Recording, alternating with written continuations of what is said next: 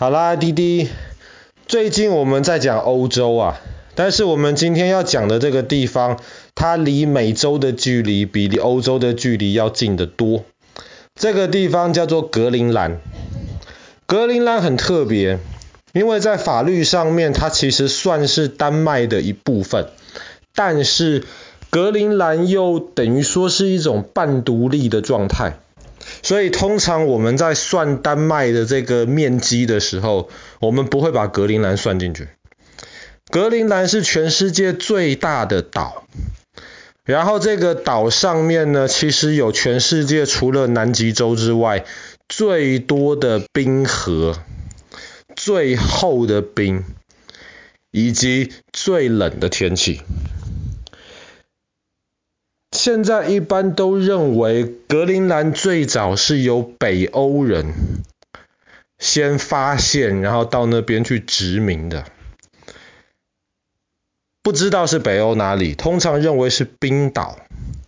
那为什么格陵兰这个地方取这个名字呢？因为格陵兰不管是用英文翻成中文，或是用丹麦文翻成中文，其实都是绿色的土地的意思。格陵兰不是到处都是冰吗？为什么叫做绿色的土地呢？那传说当中呢，曾经有一个欧洲的一个的一个人，他被人家逼的，他没有办法走了，他只能够带领他的部下逃离了北欧，然后就一直把船往西北边开。他们听说在那边可能会有一些土地。所以他们就船一直开过去，结果让他们找到了格陵兰这个地方。但是他们到了格陵兰之后，他们就发现哇，这个地方住在这边很辛苦啊。那么需要吸引更多的人从北欧移民过来。后来呢，这个人他的伙伴就到北欧去宣传说，哎，我们发现了一个很新很大的地方，那个地方到处都是绿色的土地。就是 Greenland，嗯，格陵兰，这样就吸引了很多的北欧人，因为当时北欧政治情况不是很稳定，吸引很多的的呃北欧人移民到格陵兰这个地方，结果他们搬到那边之后傻眼了，发现这个地方冰天雪地的，根本不是你说的绿色的土地，但是他们知道的时候已经太晚了，全部都搬过去了。所以后来北欧的移民就在格陵兰这个地方住了下来。但是严格来说，其实当时那些人也不完全是在骗人，因为格陵兰最南边的地方其实草还不少，所以确实你如果只是看最南边的那个角角的话呢，是绿色的土地没错，只是你只要稍微往北走一点，那就糟糕了，这真的是冰天雪地。那么这个地方呢，大概在一两百年前确定是丹麦的土地之后呢，那么到第二次世界大战的时候，丹麦很快就被德国占领了。那个时候呢，美国跟英国吓到了，丹麦怎么这么快就被德国占领了？格陵兰不是丹麦的土地吗？格陵兰离美国好近啊！所以那时候英国、美国就不管那丹麦是怎么想。他们就直接派兵占领了格陵兰，以防德国人先去占领这个地方。当时英国、美国还在格陵兰上面弄了一个军事基地，甚至还清出了一段让飞机可以起降的跑道。可是后来这些东西其实都不算有用到。然后后来二战结束之后，那个军事基地现现在等于废在格陵兰。但是很多人去参观，呃，不应该这么说。很多去格陵兰参观的人会去参观这个军事基地，因为它在的位置真的很漂亮。爸爸上网看了一下那个照片，后面的那个山的形状，然后山顶上面的白雪，真的很美。光冲着这个风景，其实就适合到那个军事基地去参观了。在第二次世界大战结束之后没多久，美国跟苏联就开始冷战。爸爸去年讲故事的时候也讲过冷战的故事。冷战的时候呢，美国就在想，怎么样能够威胁苏联，甚至当苏联如果要轻举妄动的话，要怎么样能够对付苏联。那个时候美国就想到一个好办法，就是把一些核子弹的飞弹放到格陵兰去。我们如果看一般的地图的话，我们会觉得格陵兰离苏联很远呐。格陵兰在欧洲的西边，苏联在欧洲的东边。可是如果我们看地球仪的话，因为地球是圆的嘛，地球不是一张纸平面的嘛。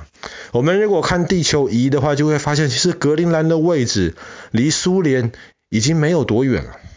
所以，如果在格陵兰能够放上核子弹的话呢，这是很大的威胁。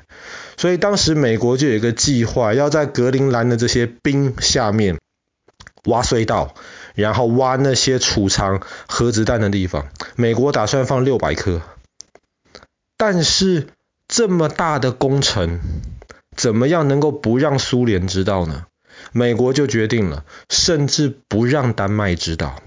丹麦是格陵兰的主人。但是美国就告诉丹麦说：“哎，我要在那个格陵兰北极圈很冷的地方要做一个实验，我要在那边挖一些隧道，盖一些房子，然后我要测试我们一般用的建筑材料，比方说钢筋水泥呀，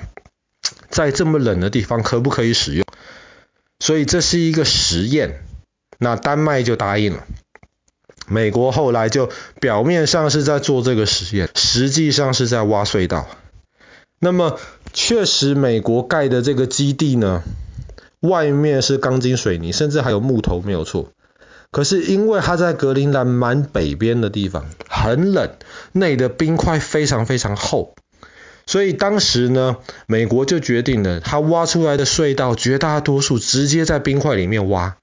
因为够冷。所以美国想说这个东西也不会融化掉，所以在苏联以及丹麦都被骗过的情况之下，美国在格陵兰的冰里面建造了一个非常大型的军事基地，放了很多的核子弹。当然，美国也不是完全在说谎，确实在挖这个的基地的时候呢，美国当时也确实做了一些科学的实验。他们挖了格陵兰的冰，然后从格陵兰的那个冰柱里面，因为不同深度的冰柱基本上是不同的时代的水结成的冰嘛，所以他们就研究不同的那个深度的冰，他们就可以知道在很久很久很久以前，不同时代的地球上面的情况是什么样子。后来呢，后来冷战开始慢慢要结束了，而且那个时候美国发现，哎呀，当时挖的这个冰里面的隧道不是很稳固，美国就决定了从这个地方撤退。但是美国撤退之后，他也不管，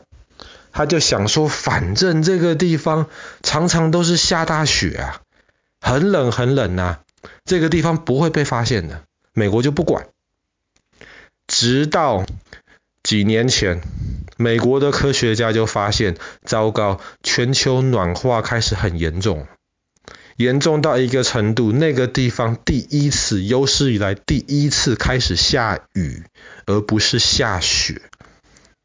糟糕，那美国藏在地底下面的这个军事基地，可能就会开始慢慢融化掉。科学家就计算，他们就猜测，可能在接下来几十年的时间，美国曾经挖的这个秘密的军事基地，就会因为全球暖化的问题，整个会暴露出来。暴露出来还不是最大的问题，因为现在连爸爸都知道，美国在那边曾经有挖过一个秘密的军事基地，那么俄罗斯肯定也都知道。但问题是，美国当时的那个军事基地全部是在冰里面，在冰底下。那么里面其实很大呀，里面甚至当时还有电影院呐，因为有很多人住在里面。然后甚至还有卖东西的超级市场，当然全部是在冰底下。他们需要用电，那个能源从哪里来？所以当时美国就制造了全世界第一个可以带来带去的一个核能发电厂，可携带式的。这个核能发电厂跟里面的那些燃料就用在了格陵兰的这个军事基地下面。那如果这些冰开始慢慢融化掉了，然后这个东西如果里面的这些核废料、这些燃料漏出来了，那是有毒的东西啊。那么对周围的情况会造成很大很大的破坏，所以现在美国的科学家开始担心这个问题。但是现在要回到里面去把那个东西拿出来，是一件非常危险的事情，因为过了几十年的时间，里面原来在冰里面挖的隧道，可能基本上现在都非常非常危险的一个状态。所以现在美国人也不知道该怎么办，那就希望可能还有。十几年或是几十年的时间，希望在这段时间之内，科学家们能够赶快找到一个很好的方法来解决这个问题。啊，爸爸刚刚忘了讲，因为在地底下挖了这个隧道，其实结构就有点像是蚂蚁的窝。蚂蚁就是喜欢在地底下面挖很多的隧道，不同的房间透过隧道这样连在一起。所以当时这个计划挖的这个格陵兰下面军事基地，这个计划就叫做冰虫计划，就是在冰里面像虫虫一样挖很多洞，当做军事基地。